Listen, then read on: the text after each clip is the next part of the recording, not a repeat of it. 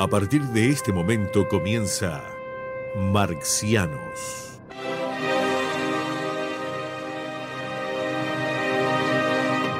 Para compartir sus pensamientos galácticos quedan con ustedes Daniel Vanina Croco y Carlos Amir González.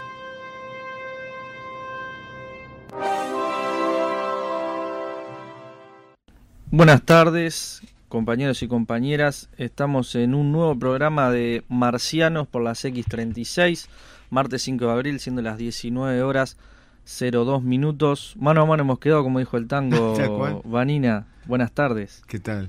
¿Cómo andas? Bueno, hoy estamos con Daniel Vanina, Nicolás Centurión quien les habla y Leo Pereira en los controles. De parte eligió la, música. eligió esta, muy, muy subjetiva. porque viene con el tema que vamos a tratar hoy, que es la clase. Exactamente, exactamente. Hoy vamos a estar hablando de la clase, qué es la clase, qué clases. y, todo lo que lo que ello conlleva en una horita porque a partir ahora de, de abril vamos a estar los martes de 19 a 20 horas y también vamos a tener la intervención de Carlos Amir que nos va a estar llamando y vamos a estar conversando y peloteando un poco. Y bueno, ya les abrimos las líneas de comunicación 2903 0302 2903 0304 nos pueden escuchar por radio36.com.uy y todas las aplicaciones y páginas online que puedan escuchar, así que también se pueden comunicar con nosotros y escuchar marcianos.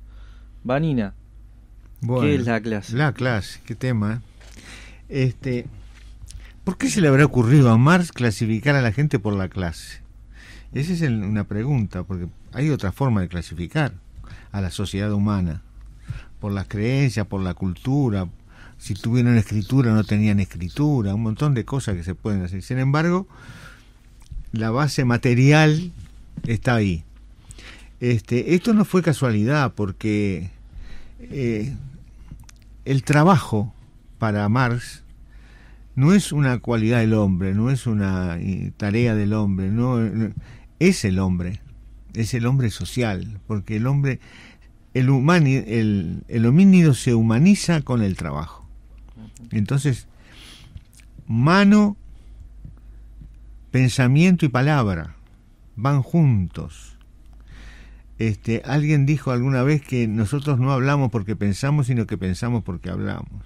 Seguramente es un ida y vuelta, es una cosa muy dialéctica y muy contradictoria, pero así fue. Inclusive hay, de punto de vista anatómico, en el cerebro humano representaciones que, que le dan solidez al argumento.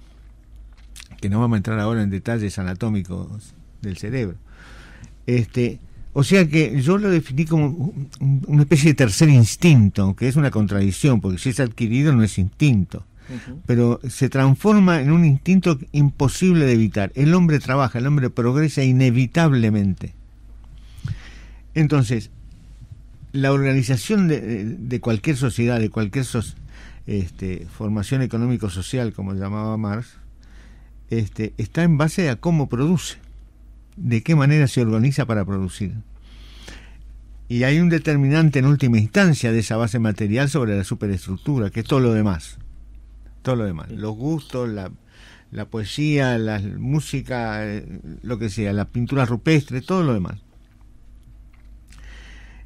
Eh, eh, Digamos, el ser humano es en cuanto trabaja y a su, o sea, tal cual. Y a su vez también transforma la realidad con, con sí, y, vuelta. Y, transforma la realidad y su propia, su propia realidad, porque para más la naturaleza humana es parte de la naturaleza.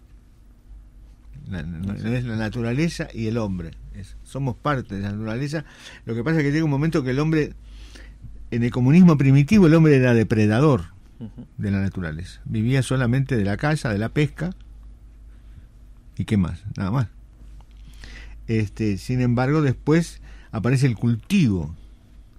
Eh, el hombre tarda millones de años, el homínido tarda millones de años en adaptar sus pies, sus manos, y, al final lograr un lenguaje, al, lado de la hoguera. Uno se le imagina al, hombre primitivo al lado de la hoguera, en la, en la puerta de la, de la cueva. Mm. Este. Eh, aparece, aparece el sobrante, el sobrante de producción. Cuando aparece el sobrante, hay algunas, alguien se puede quedar con ese sobrante. Y eso fue lo que pasó. Por ejemplo, en el Egipto pre pre este esclavista o en los aztecas también se ve bastante claro que el, el Nilo se transforma en el, eje en el eje de ese de ese Egipto la producción se organiza a través de ese de ese de, ese, de esa cosa que se llama Nilo subía, bajaba, ellos no sabían que había llovido en el lago Victoria, si llovía o no llovía en el lago Victoria, eso no, no, sé si sabía que existía el lago Victoria. Pero tardaron como 5.000 años para encontrar una forma de socializar el Nilo. Porque las tribus se peleaban y cuando uno cortaba el Nilo el otro se quedaba sin agua, era un lío terrible. Este, y en esos momentos no había destrucción, había pero después hubieron un desarrollo de fuerza productiva, porque aprendieron a, hacer las, las esclusas, permitiendo que pase parte del agua y parte no, y, navegaban por el Nilo con barcos, los primitivos barcos. Todo eso ayudó para que se formara una civilización que fue eh, la egipcia. ¿Qué pasaba? El, trabajo era colectivo y las herramientas de trabajo eran el Nilo y las herramientas asadas, etcétera, etcétera. Entonces, el trabajo era colectivo. Sin embargo, la producción, parte de la riqueza generada de ese trabajo, no tenía una distribución homogénea, porque había, se levantó una superestructura basada en los faraones, con un aparato, este, eh, los escribas, un aparato burocrático mínimo, aunque sea, pero existía, y el, y el faraón era el dios vivo, pero cuando nosotros decimos Dios vivo, no, pero ellos creían que era. No, es que, no, que le parecía, no, no, creía que eran. Entonces, la distribución inhomogénea parte de la idea de la, de la base material de que existía una clase entre comillas porque no, no, estaba vinculado al trabajo sino a la superestructura que hacía que la distribución fuera inhomogénea. Este, después vino el, el, el esclavismo. Este, ahí las cosas son claras. El, dueño, el esclavo, el esclavo no tiene nada, es esclavo, y el esclavista tenía, era dueño de la fuerza de trabajo y de, los medios de producción, que básicamente era la tierra y algunas minas, con muy poca tecnología para, para profundizar los pozos, etcétera, muy primitivo, pero la, la el, una plusvalía absoluta. Absolutamente, claro. Eh, sin embargo, el esclavismo tiene el, tiene el tiempo acotado, dura miles de años. Pero tiene tiempo acotado porque en, la distribución, el Imperio Romano es el ejemplo más terminante. Primero Grecia y las ciudades griegas y después el Imperio Romano. El Imperio Romano llega a un momento de crisis que, en donde ahí arranca el feudalismo. Y aquella clase dominada que era el esclavo se transforma en en un proceso muy complejo, muy complejo que dura también 300 años por ahí, se transforma en el siervo de la gleba y en un señor feudal y esa relación de producción ahí. La novedad histórica del punto de vista de la clase era que esa clase oprimida trabajaba tres días para el señor feudal, tres días para él y el séptimo día para el señor de arriba la mujer que viendo cómo estamos ahora, capaz ¿Eh? negocio. no, yo leía ya por por eh, hay un, francés, ahora no me acuerdo el nombre exactamente, este un eh, medioevólogo que cuenta la historia de un pueblo de Francia en el año 900. Y, y no pasaba mal. Uno se imagina el siervo con el señor arriba todo el tiempo y pegándole con un látigo, pero no era así la relación. Era una relación muy, muy amable. Nosotros no inventamos el hacer cebo, lo inventaron los señores federales, porque dice que cuando trabajaba para él se le, partía el lomo y cuando trabajaba el señor hacía cebo. Pero la, la, la joda que tenía que tenía que integrar los ejércitos de a pie cuando el señor decidía hacer una guerra o una cruzada era, era, era, era parte de la cosa. Pero el señor le debía protección y le debía. Abría el castillo y entraban, cuando venían las cosas, abría el castillo. Los siervos entraban para adentro, la, la mujer del, siervo trabajaba haciendo cosas manuales, de, de, talabartería en, el castillo, etcétera. Todo ese feudalismo que lleva hasta el año 1300, 1400, 1500 termina el capitalismo. Nosotros resaltamos siempre que las clases del viejo régimen no fueron las que hicieron las revoluciones y los cambios. No fueron los esclavos que se transformaron en siervos, fue mucho más complicado. Y no fueron los siervos que, que, que, transformaron el capitalismo, que fueron la base del capitalismo. Al contrario, dentro de las premisas marxistas, aquellas cuatro premisas, una de ellas es mano de trabajo libre, mano de trabajo libre, fuerza de trabajo libre. O sea, hay que eliminar la relación de vasallaje entre el siervo y el, y el señor feudal y, y aparece el obrero. Este, a mí cuando una vez que en el liceo, mi siervo de la gleba no tenía la más pálida idea de lo que me estaban hablando y me explicaron lo que era. Yo creo que dentro de 300 o 400 años a un estudiante del liceo de aquel momento le van a decir obrero, proletario, y no va a tener idea. Le van a tener que explicar que había que el obrero trabajaba, le pagaban poco y mal y se le quedaban con todo el trabajo. Y el tipo no lo va a creer, pero lo va a entender. Bueno, porque la eh, relación va a ser distinta, claro, sí No, yo me acuerdo una vez en un, en un congreso, en, eh, cuando estaba en el movimiento estudiantil, un compañero también estaba haciendo un relato bastante parecido al tuyo, y uno decía dentro de 300, eh, porque todos decían, ¿y ustedes qué opinan, no? Nos pinchaban, no, pero ponele los siervos, que hablando mal y pronto, qué boludo, ¿cómo se van a dejar pasar por arriba? Y los ah. esclavos, no sé qué, dice, bueno, de eso mismo van a opinar de ustedes en, en 300, 400 años. Mirá los obreros, ¿qué es, cómo se van a dejar pasar por arriba, todo un montón de cosas. Ah, sí. Porque ahí viene el problema de, las, de la, de la conciencia de clase. Pero no nos adelantamos. Pero, claro, ahí en el capitalismo, porque sí, proletariado. Proletariado no tomado. Cuando uno habla de proletariado, se imagina Inglaterra del siglo XIX, Francia, Prusia del siglo XIX, fábricas textiles 14 horas por día viviendo promiscuamente, eh, eh, promiscuidad social, no sé. Este, pero ahora también hay cosas así, es el, desafío es este. Eh, entonces, conciencia de clase con una complicación, que la clase dominante ejerce un poder y una ideología dominante. Entonces, como decía Quino con Mafalda, Quino decía, dice, resulta que los ricos y los pobres votan a los mismos. Algunos se equivocan. y los ricos no se equivocan casi nunca. Pero antes de ir a eso, Vanina, en tema de más allá de lo literal, cuestiones, dos preguntas. Una, ¿siempre hay dos clases? O sea, ¿son dos clases que, que hay o hay más, digamos, variaciones, lo que sea? ¿O determinantemente son preponderantemente dos clases? Y la otra es, haciendo de abogado el diablo de esta nueva moda que son los libertarios, pero que lo repiten los, los, liberales clásicos, que es el capitalismo en la sociedad es un libre mercado, libre concurrencia, que vas vos, Daniel Vanina, capitalista, yo proletario, digo, quiero trabajar, sí, usted venga, lo, con, lo contrato, jajaja, y es una cuestión de uno va libremente a ofrecer su fuerza de trabajo, el otro tiene los medios de producción y ahí surge la fábrica y así es la vida, según ellos como la pintan desde un punto de vista marxista, ¿por qué pasa que se generan estas dos clases? ¿Y es así de libre concurrencia? Siempre hay dos clases porque la contradicción fundamental es una de una, determinada sociedad.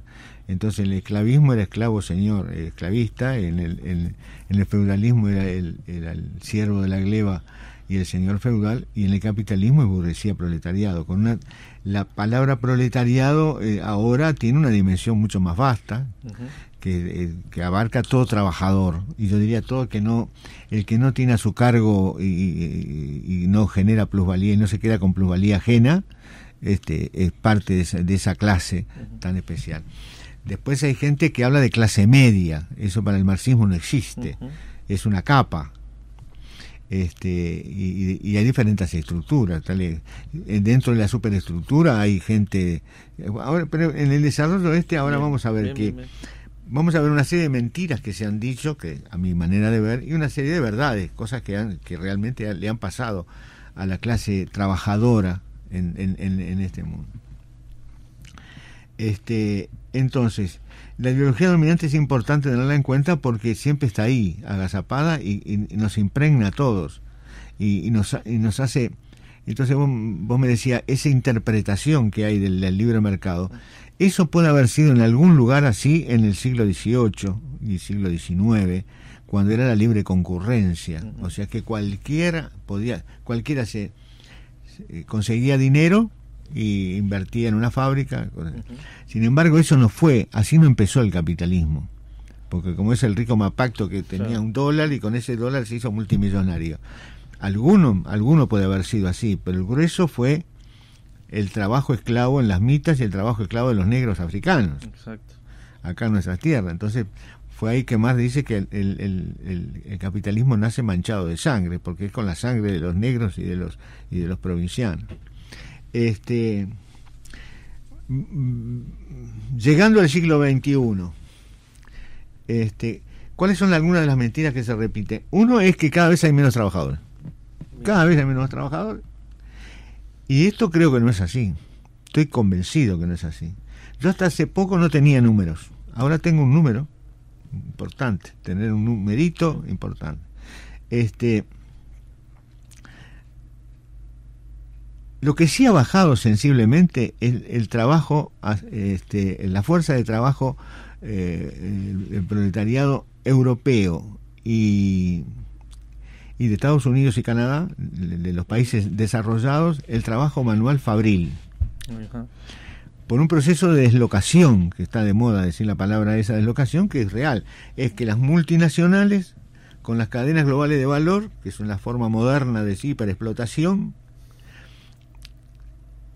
hace, hacen que la fábrica sea más conveniente ponerla en, en, México, en China, en Vietnam, en cualquier lado, menos en Estados Unidos y en Europa. Entonces, ha disminuido el trabajo. Y esa fue una de las palancas sociales que motivó el triunfo de, Trump. Ajá. Los famosos white collar que estaban muy enojados y no era, o sea, e, esa capa me, eso, esos famosos obreros, obreros jóvenes, poco instruidos del, centro oeste de Estados Unidos. Hay una algunos obreros del carbón que defienden a muerte la producción de carbón porque eso es, su vida. y del acero todo sí. el acero y el carbón allí eso es intocable. Hay un documental perdón que te de Michael Moore que habla de, Detroit creo que era, era una ciudad fabril fuertísima y ahora es no te digo una ciudad fantasma pero te digo hay barrios sí que quedaron totalmente era porque era el automóvil exacto cuando cuando el, 90% de los automóviles se hacían en Ford, Chevrolet, lo hacían en Estados Unidos y, y ahora el 90% o el 80%, no, no sé cifras exactas, lo hacen en China. Sí, sí. Eso, eh, cuando decís cadena de... de Globales de, de valor. Ahí está. Es como que la fábrica ahora es el mundo. O sea, la cadena de montaje por, ejemplo, pasa, mi viejo laburó... En la exportación de capitales, que fue el, el, el, paso del imperialismo, en el capitalismo neoliberal actual se ha sofisticado tanto que yo participo eh, en la fabricación de un BMW con el cuero y fabrico los cosos del Uruguay. Eso lo, hacía una fábrica uruguaya que casi casi la queda en el 2009, 2010 porque no, se vendía Mercedes-Benz en ese momento y BMW. Este no, acá pasó, mi hijo laburó, por ejemplo, para la Cherry que armaba una parte, ah, no una parte, venía el molde y ellos armaban las partes y después se iba para otro lado y iba como venía por partes del mundo y acá se armaba generando una dependencia muy especial porque eh, para no ser dependiente salir de la dependencia lo logró solo un país China. Y a costa de eso sería otro tema no vamos a entrar en eso. A costa de mucho sacrificio después de, de, de trabajo semi esclavo etcétera etcétera.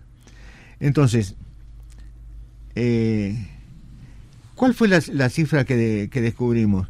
Descubrimos que en, mayo-junio del 2020 la OMS, la OMS, intachable, no, me diga que es comunista la OMS, la OMS este, publicó por ahí, yo lo leí, medio de casualidad, que eh, habían sido despedidos en ese año en el mundo 1.250 millones de trabajadores.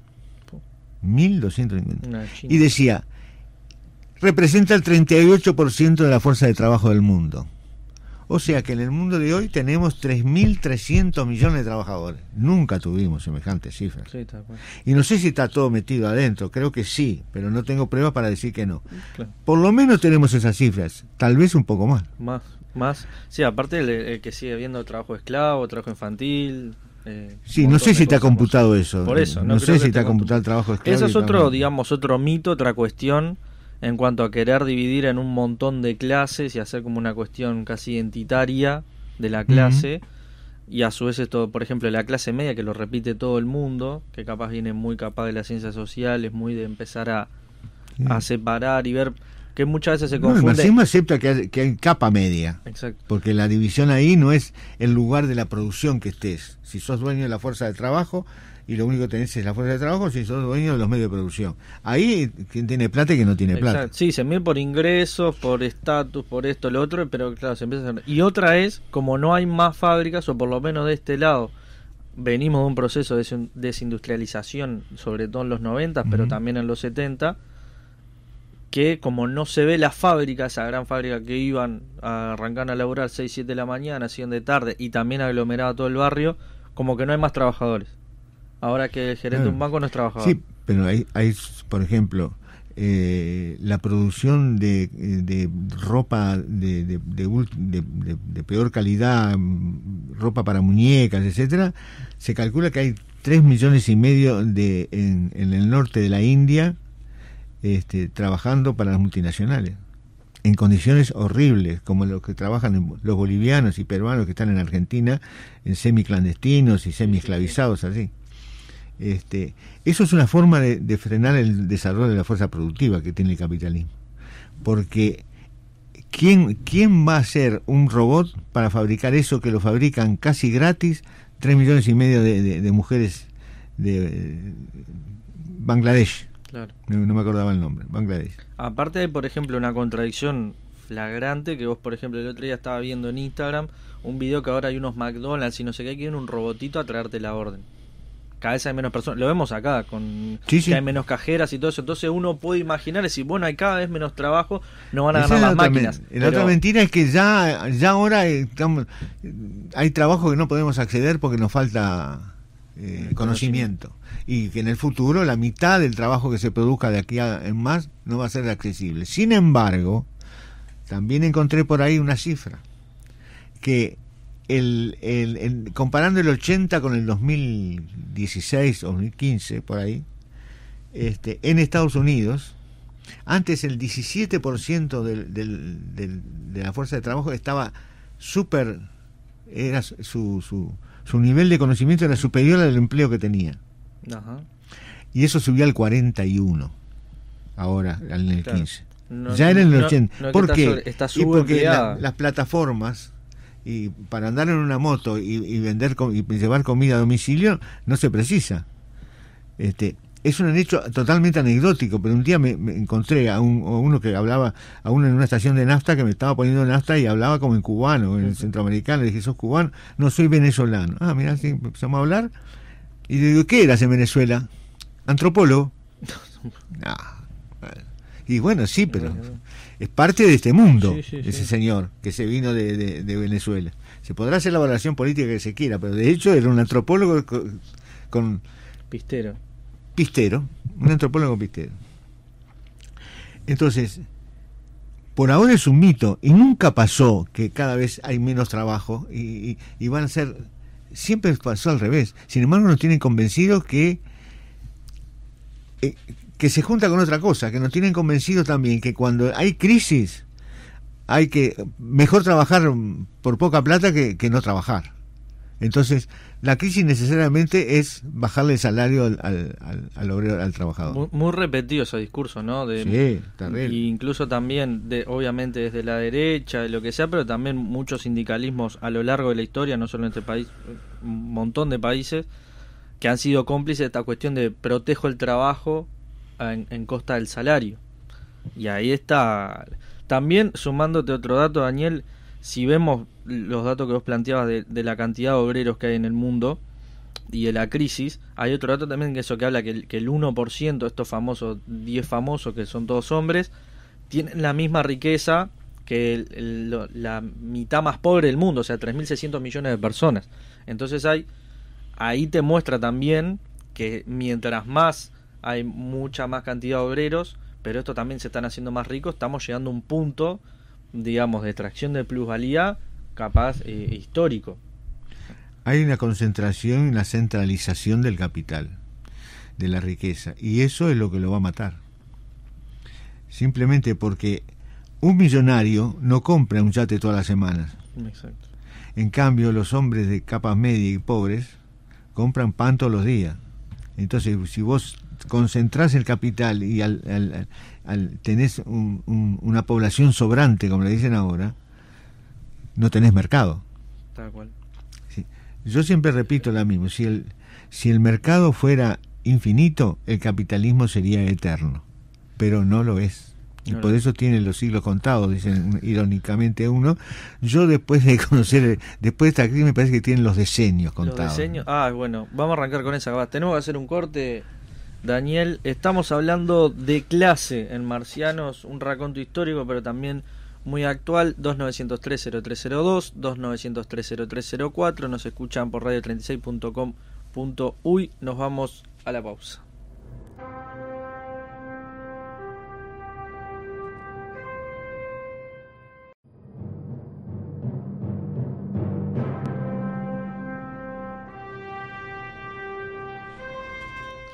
Retornamos en la tarde de Marcianos, hoy martes 5 de abril. Estamos conversando con Daniel Vanina sobre la clase, muchas cuestiones, un raconto histórico para el que se lo perdió. El que está escuchando este programa se lo agradecemos que sea carbonero y marciano con esas dos grandes eh, virtudes y que nos esté escuchando en este momento o esté puede estar mirando el partido con los comentarios bajos y escuchando marcianos. Esa puede ser una posibilidad. Y si no, ya lo subiremos a las redes, a YouTube.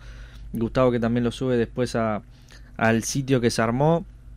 Pueden encontrar eh, marcianos ahí en, en las redes. Estamos conversando de clase, pasamos por el vasallaje, los señores feudales, el esclavismo, los amos, el y llegamos hasta el día de hoy, proletarios y burgueses. Y Vanina tiró, ahora sí, como al pasar, está esa, esa vieja anécdota de que al capitalismo le quedan algunos siglos nomás, ahora tiró algunos diseños. ¿Vos ves capaz que esta crisis está acentuando mucho más las contradicciones? Ah, es, más, como dice Jameson, es más fácil, que eso también nos habla de la conciencia y, la, ideología dominante, es más fácil imaginar el fin del mundo que del capitalismo. no, para mí no. Para vos no, pero en general... No, el mundo, el, fin del capitalismo no lo voy a ver yo, obviamente, y tal vez ni mis hijos. Pero no, no, yo soy absolutamente optimista con respecto a la evolución de la humanidad. Inclusive en el libro le digo de una cosa que me han, me, han, me da una compañía y me dice, cállate, Vanina, porque este, yo pongo, la humanidad en 10.000 años, 10, 12.000 años, eh, se, se, asentó como, como ser humano, las primeras ciudades, este, y dejó de ser nómade, por ejemplo, las primeras ciudades este, en la Mesopotamia, y en 12.000, vamos a ponerle 12.000, 12.000 años llegó hasta acá. Y yo digo, en 12.000 años más. ¿Habrá, planeta? Ah, bueno, sí, sí, sí, yo creo que sí. Es más, no habremos conquistado, no es la palabra, no habremos poblado la galaxia las que están ganando ahí son no son muy pro marcianos, digamos. Les gusta Marte, pero no son muy marcianos marxistas, son Ah, no, marcianos, no, no. De Marte. Este digamos, en esto que hablabas vos de la expansión, si el si el capitalismo es eh, ¿Cómo era la frase? Si el capitalismo es infinito, no, si el, mercado, es, infinito, el capitalismo es eterno. Claro, y si trasladamos el, el, mercado hacia otros planetas. Ah, sí, hay, hay, un, hay un libro de Bradbury, un cuento de Bradbury en el libro de, los marcianos, eso no me acuerdo cómo se llamaba el libro, en donde en el cuento eh, nos invaden mm, seres de una inteligencia superior y de evolución, una sociedad superior, nos invaden y, y los terrícolas, nosotros hacemos los cálculos, Naciones Unidas, etcétera, etcétera, era imposible resistir, no había tecnología, no había nada, entonces, entonces lo recibimos con los brazos abiertos, que otra cosa nos quedaba. Eh, por la Quinta Avenida, marcha militar, porristas, todo, todo el despliegue de la fanfarria eh, neoyorquina. Y en la nave central había un viejito que decía, no tendríamos que bajar.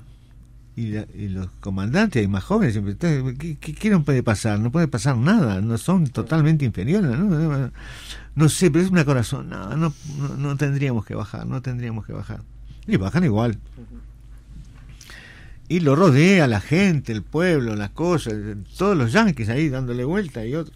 Y entonces eh, se arman conversaciones, cada uno por su lado. Y ve una conversación que uno decía, ¿y, allá en la división de las tierras cómo es? ¿Y qué, se puede comerciar? Y no sé cuánto. Todo, Y entonces el viejo de la nave dice, es eso, es eso, nos van a conquistar ellos. El capitalismo conquistaba a los conquistadores.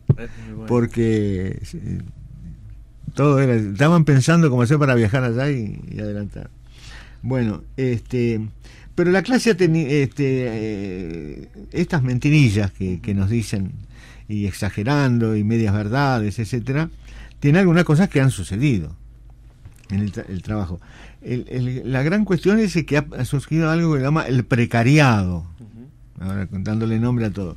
O sea, eh, el empleo precario pero el precariado también tiene varios integrantes, no es solamente, no es homogéneo el, precariado.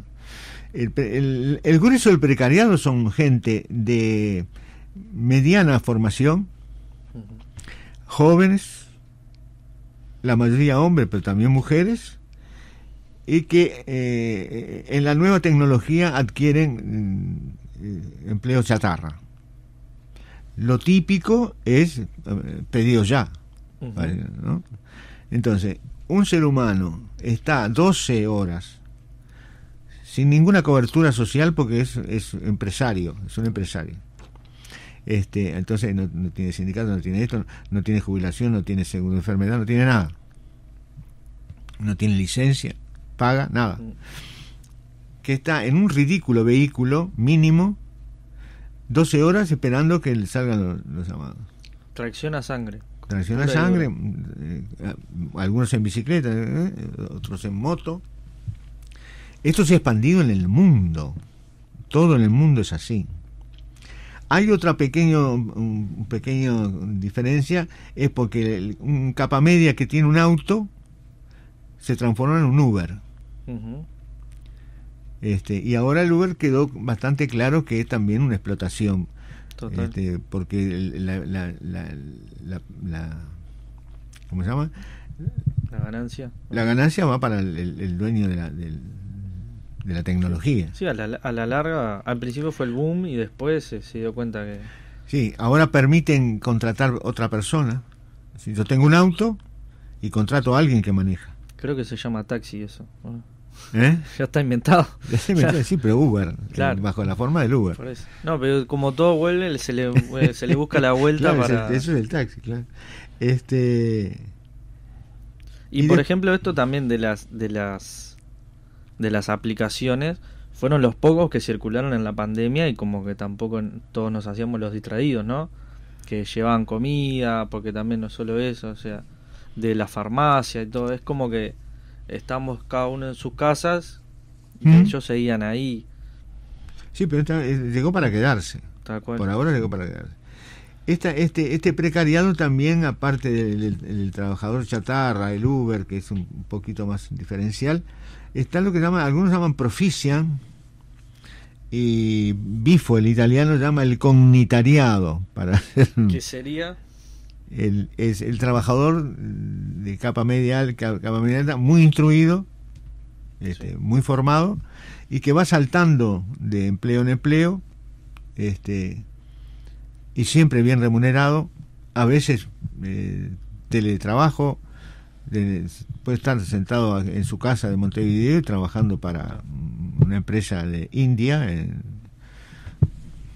sin problema. ese hombre eh, Bifo con, con mucho, con mucho, con, con muchas ganas de que pase, eh, lo ve con la posibilidad de que sea la, nueva fuerza motriz de la revolución. Y, yo le encuentro que... El sujeto de la revolución sería... El sujeto de la revolución sería el, cognitariado. Para Bifo Berardi. Para, para, Vanina. No,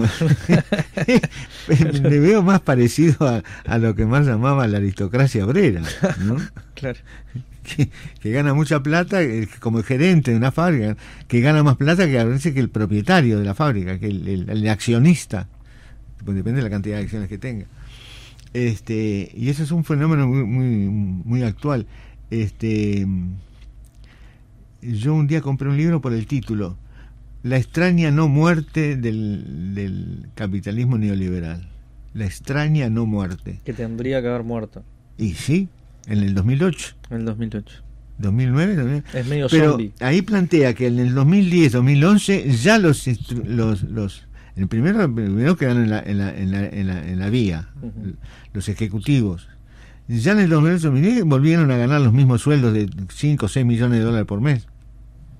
Ya está. Sueldos de ese tipo. Fue como un recauchute y sigue así. Sí. Eh, aquella, esa crisis fue terrible porque era las empresas multinacionales eran tan grandes que no podían caer. No podían caer. El gobierno iba y la salvaba.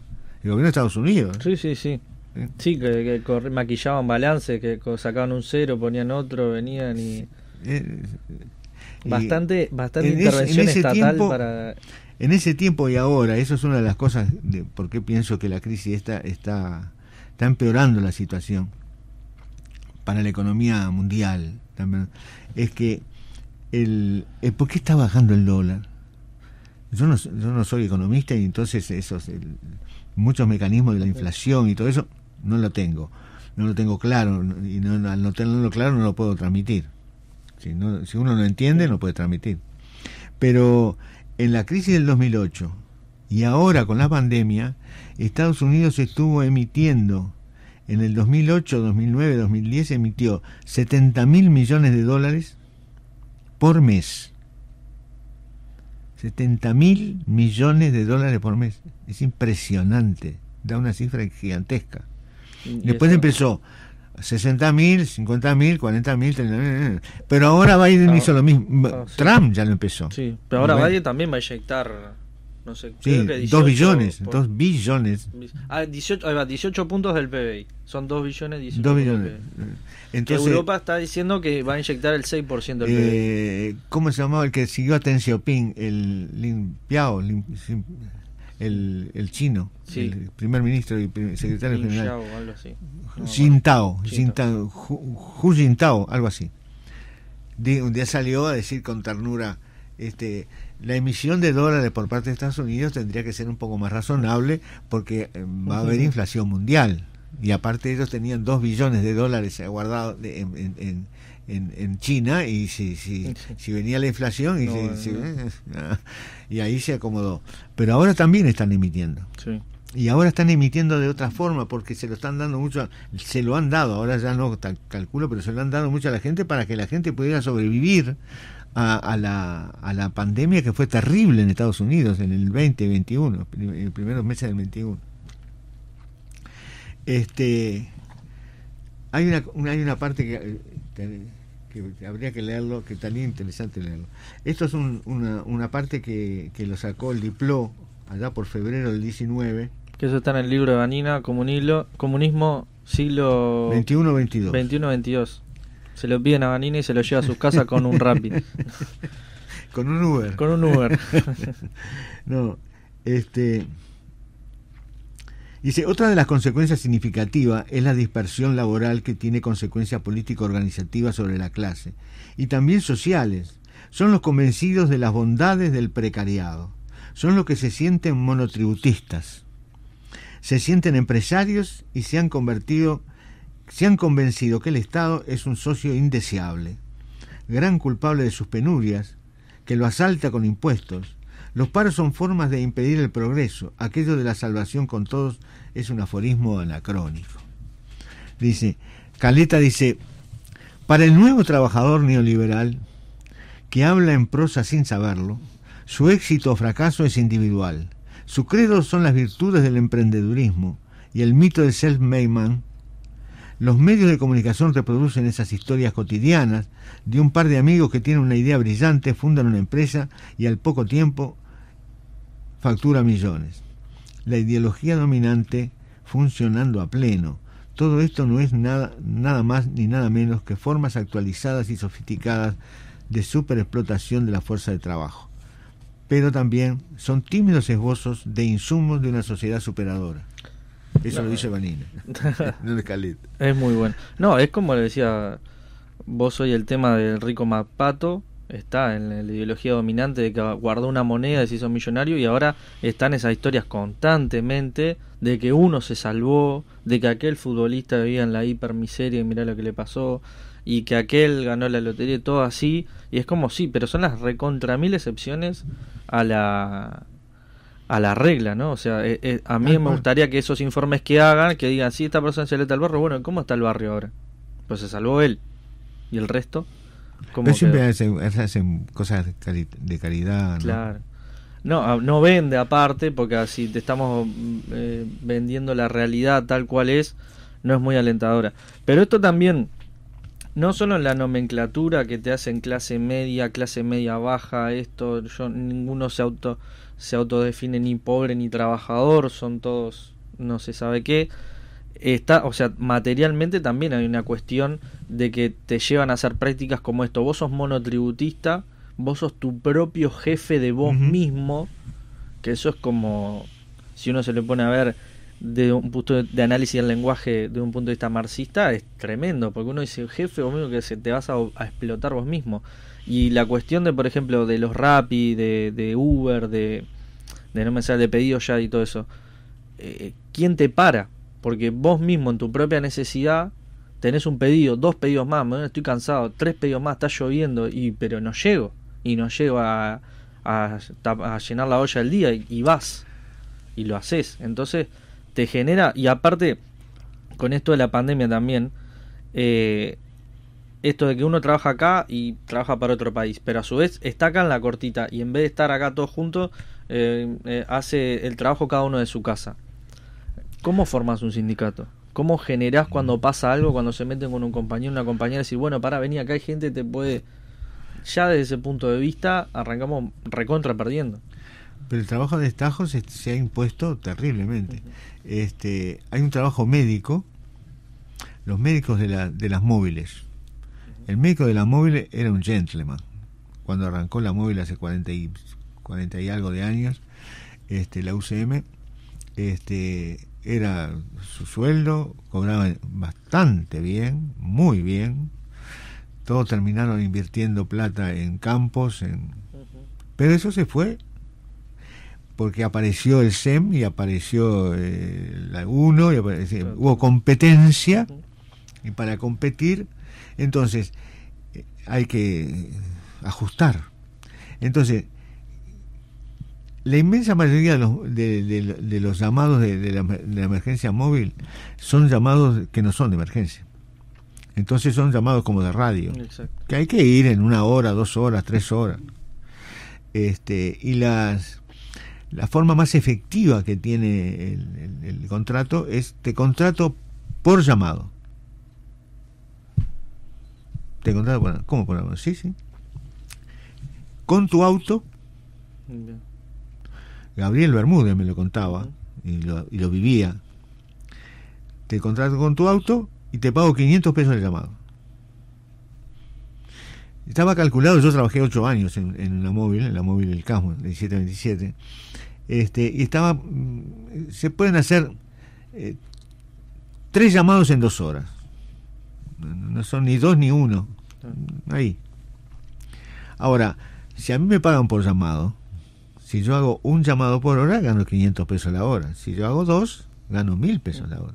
Y si hago tres, gano 1500 pesos la hora. Entonces, tiende a prostituir el, el trabajo médico, ese sistema. ¿no? porque es, es, el incentivo. Decir, bueno, no, pero la conciencia del médico... Ah, ¿Qué te pasó? Somos seres humanos. Los médicos somos seres humanos y vivimos en el capitalismo. En el tardo capitalismo actual. Entonces no, no inventó nada Uber, ni, ni, ni pedido ya, pero pero el trabajo ese a destajo... Lo sofisticó, como todo. Sí, con una prestación, con una, con con una base tecnológica diferente, pero ya existió todo. Bueno, esto quiere, lo, lo, nuestro de hoy quiere ser la introducción al tema que vamos, eh, estamos tratando de conseguir a algún dirigente del PCNT para invitarlo. Específicamente Beatriz es amiga y conoce mucho a Somaruga este, pero no sé bien cómo va a ser porque el, el martes que viene es turismo. Es turismo. Y lindo para escuchar en la playa si está lindo. O, en el camping a Marciano. Pero tenemos que hacer un relevamiento a ver quién, quién está, porque yo personalmente me voy para. a distancia, Vanina, estamos hablando todo a distancia. sí. Yo desde la, de la pandemia que no he salido de mi casa, va, entre comillas, ¿no? Pero este, entonces ese es el desafío. Eh, tal vez tal vez entonces contemos con Somaruga para el, primer martes después de turismo. Después de turismo. pero algunas cositas antes de terminar, Vanina, mm, de esto. Eh, por ejemplo, está, eh, para no adelantarlo, pero habías dicho al, principio en el primer bloque el tema de, de la conciencia de clase y también lo de clase en sí y clase para sí. Mm. ¿Qué, qué, qué implica esto que se ve no lo quiero llevar eh, eh, al tema referendo, pero sí en el referendo se vio que mucha gente decía desclasado, mirá lo que votan, bla, bla, bla. Más allá de, una contienda electoral, lo que sea, eh, ¿qué significa cuando alguien dice desclasado? O cuando... El que pierde la contienda electoral se, se la agarra con el pueblo. Claro. Eso me pasó. pero para extraernos de eso, para. Sí, sí. Yo le decía que yo recordaba, le decía a mis hijas que yo recordaba dos, dos derrotas que fueron particularmente dolorosas, que era en el 71 cuando perdió el frente, que, estábamos convencidos que ganábamos, este y el voto verde, ¿no? El voto verde fue muy duro, muy duro. Después tuvimos otras, pero el voto verde fue muy duro. Y esta, la cantidad y la calidad. Si hubiéramos perdido 60-40, era una cosa. Si digo 51-49, es otra cosa. Entonces hay mil interpretaciones. Nadie perdió, todos ganamos en esta, vuelta. No, el tema de, la... Es una tarea... Pero no tenés conciencia de clase, ¿no? ¿Qué, es tener conciencia de clase? ¿Qué? Sí. ¿Hay dos conciencia de clase o solo los proletarios tienen conciencia de clase? No, la burguesía, tiene conciencia de clase, sí. No lo dice de repente. Pero, pero tiene. La practican. ¿Te acordás? Eh, proletarios del mundo unidos la burguesía llegó a una unidad mucho mayor que la del proletariado. Las multinacionales, el capital, si hay algo internacional, aparte de la Iglesia Católica, que siempre se dijo, ¿no? El Partido Comunista y la Iglesia Católica son los más, los más internacionalistas. Se decía, pero no es tan así. en el caso del Partido Comunista no fue así. Este está la clase en sí. La clase en sí es la clase. Lo que es esa clase se impregna de una ideología dominante. Y después tiene que darse cuenta que existe un, explotador y que él es el explotado, que existe una burguesía y que él es el trabajador que eh, usa su fuerza de trabajo, vende su fuerza de trabajo. Ahí está la conciencia de clase. Después tiene que llegar a, llegar alguna conclusión de de, de un análisis de la del Lenin decía que una de las tareas más difíciles era que la clase obrera se viera a sí misma como clase obrera, pero también supiera analizar y ver a las otras, a la otra clase, a la clase enemiga. Enemiga en el sentido cotidiano del término, porque lo que es es, es unidad y lucha de contrarios. Eso es lo que es un burguesía proletariado. Como todo en esta vida hay unidad y lucha de contrarios. Entonces, tiene que interpretar lo que le está pasando a la superestructura, porque la pelea de, de Gramsci para acá quedó muy claro que la pelea es en la superestructura. Y en esa superestructura hay, está todo. Entonces está toda la ideología dominante impregnada en las películas. Eh, nos despedimos y decimos adiós. Esa es ideología. Esa es ideología. Tal cual. ¿No? ¿Cómo decían los anarcos antes? Salud y anarquía. Salud y anarquía. Salud y anarquía. Era una forma de no decir adiós. Es verdad. Y eso que estamos bendecidos por el viejo vallismo, que el, diario El Día escribía Dios con minúscula. Es, bueno eso. Que me parece una tontería, pero bueno. Eh, pero es un también. Un detalle. Un detalle. Pero también, eh, repasando un poco lo que hablamos, ¿no? cómo el capitalismo, si se puede hablar que es, no sé si determinada flaqueza o también es un, un síntoma de época que pasó a ser en esta cuestión de ideología dominante a que cada uno pueda ser jefe, porque esa es la cuestión, la gran mayoría aspira a ser jefe, desde tener su pequeño comercio a ser gran empresario, y lo que ha logrado es ser tu propio jefe, jefe de vos mismo. Sí, pero eso es, ideología dominante, tenés, te, estás convencido de algo que no es cierto. Exacto, pero digamos, si, hacemos una línea eso, que se pasó de eso de ser vos tener tu propia empresa, tu jefe, tu propio negocio, a que seas jefe de vos mismo, es, es una cuestión de que están bastante en decadencia. Pero también le quedan pero este precariado tiene un montón de trabajo eh, fuera de planilla, en negro, sin cobertura de ningún tipo de cosas. ¿Y de qué jefe sos? ¿De quién te sentís jefe? Porque te puedes sentir jefe un capa media, capa media alta, este... Que gano 120 mil pesos, 150 mil pesos, yo no soy proletario. Ah, no, no, no, claro. No, lo siento. Sí, no soy pobre, de repente, no sé si usa la palabra proletario. porque aparte digo, el proletario, yo me gusta más trabajador, porque proletario, eh, la gente se imagina, y yo mismo me imagino al siglo XIX en Europa, entonces que eso eso ya no, existe más, digamos. La gran fábrica con miles de trabajadores, etcétera, etcétera. Y bueno, todo eso, este, yo decía, Gramsci dijo una cosa importante con respecto a algo vinculado a las clases, pero no estrictamente, que el fascismo viene de una revolución fracasada. ¿Fracasa una revolución? ¿Qué, ¿Qué, revolución había fracasado? Y en Rusia se consolidó, pero en el resto de Europa fracasó. Empezando por, por Alemania con, con los espartaquistas.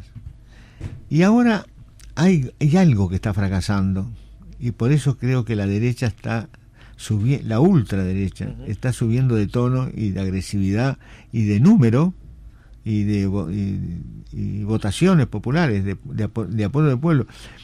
En, hay solo tres países que la intención de voto de la ultraderecha sea menos de 10% en Europa, en toda Europa. Este, y ahora están está formándose la HOP, la HUP, la vieja HUP. Parece, parece. Parece, este, entonces, lo que está fracasando es el capitalismo, que no le está dando de comer a la gente. Porque hay. Las la diferencias sociales son abismales. Ahora leí por fin un artículo, no sé en dónde, en un artículo en un diario, en Brecha creo que fue, en donde un economista uruguayo dice que el Gini es un poco mentiroso, el Gini. Entonces, no sabemos qué pasó con las diferencias sociales en Uruguay. Cuando durante 15 años decimos que estábamos disminuyendo la diferencia de clase, lo calculamos por el Gini y el Gini no refleja la realidad. Subvalora el, la ganancia de capital, claramente. Ahora parece que la academia se puso de acuerdo en Uruguay que el Gini no sirve o que sirve para poco. Porque el, viejo Luis Stolovich, que en paz descanse, como dicen los católicos, este, me enseñó allá en el penal, era un economista brillante. Luis Stolovich. Sí, sí, tengo, tengo esos libros. Este, estábamos juntos en Barraca. Me enseñó los rudimentos del, materialismo, este, de la base material y la clasificación de las clases, todo eso lo aprendí directamente de él. Y, tenía claro esto de, del... Él decía que el PBI no medía realmente la, generación de valor, pero tenía una virtud. Como siempre se calculaba igual, entonces después se lo iba a comparar si aumentó o disminuyó.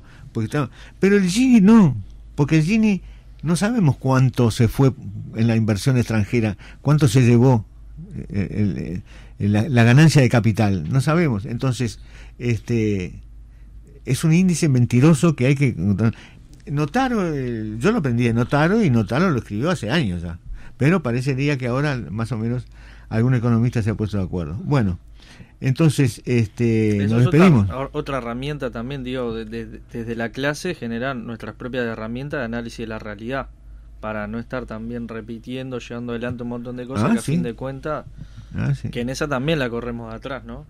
Porque si no generamos nuestros propios... ¿Y hay alguna postura socialdemócrata que no, no tiene mucho interés en ver, en ver las cosas en profundidad y aceptarlas como, como reales? Entonces la edulcora un poco. Este, eh, pero bueno. Ese es el verbo. Bueno, 30 segundos, Vanina. Clase, ¿Cuál es la clase que va a ser la revolución? Así. no, en, el, libro. en el libro, compren el libro para ver. En el libro, en, la última página. Y los fundamentos, pero acá no se puede fundamentar en un minuto. Este, no, el, proletariado no va a ser en, definitiva. Va a ser el, el hombre nuevo de, de, ¿Cómo se llama? Del Che. O el el, precariado. No, el más habla, habló de, ah, de, cooperativistas cultos. Cooperativistas cultos. Bueno, si vienen invitados o invitadas, le vamos a preguntar, le vamos a hacer la misma pregunta. A ver qué. Y peloteamos. Bueno, nos despedimos hasta el martes. Hoy, entonces, hasta el martes que viene a las 19 horas. Esto fue Marciano. Gracias, Leo. Gracias, Vanina. Abrazo para todos y todas. Así pasó Marxianos, que se reencuentra con ustedes el próximo martes a las 19 horas.